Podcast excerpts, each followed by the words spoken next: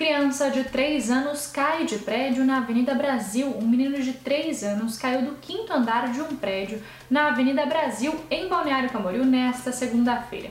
A mãe teria deixado o menino brincando sozinho no quarto enquanto pegava algo na sala.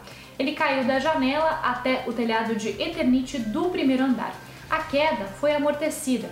O SAMU atendeu a ocorrência e informou que a criança está bem, com escoriações e muito assustada.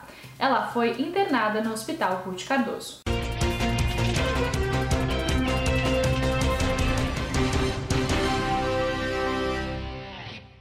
Lutador ex-BBB tem apartamento invadido por ladrão. O ex-BBB e lutador Marcelo Zulu postou em seu Instagram imagens de um furto que aconteceu em seu apartamento em Balneário Camboriú na semana passada. As imagens mostram um homem escalando o prédio para entrar no apartamento de Zulu, que fica no primeiro andar, na Avenida Atlântica. O bandido teria levado um celular, um cartão de crédito e uma sandália do UFC. Uber e 99 anunciam medida pela alta dos combustíveis. As empresas de transporte de passageiros por aplicativo, como a 99 e a Uber, anunciaram um pacote de medidas para reduzir o impacto provocado pela alta nos preços dos combustíveis.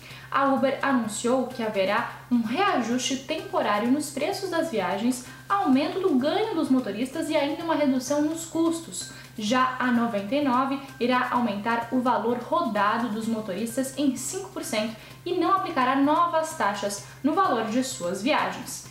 Esses foram alguns dos destaques desta segunda-feira aqui na região. Confira mais em nosso site diarinho.net.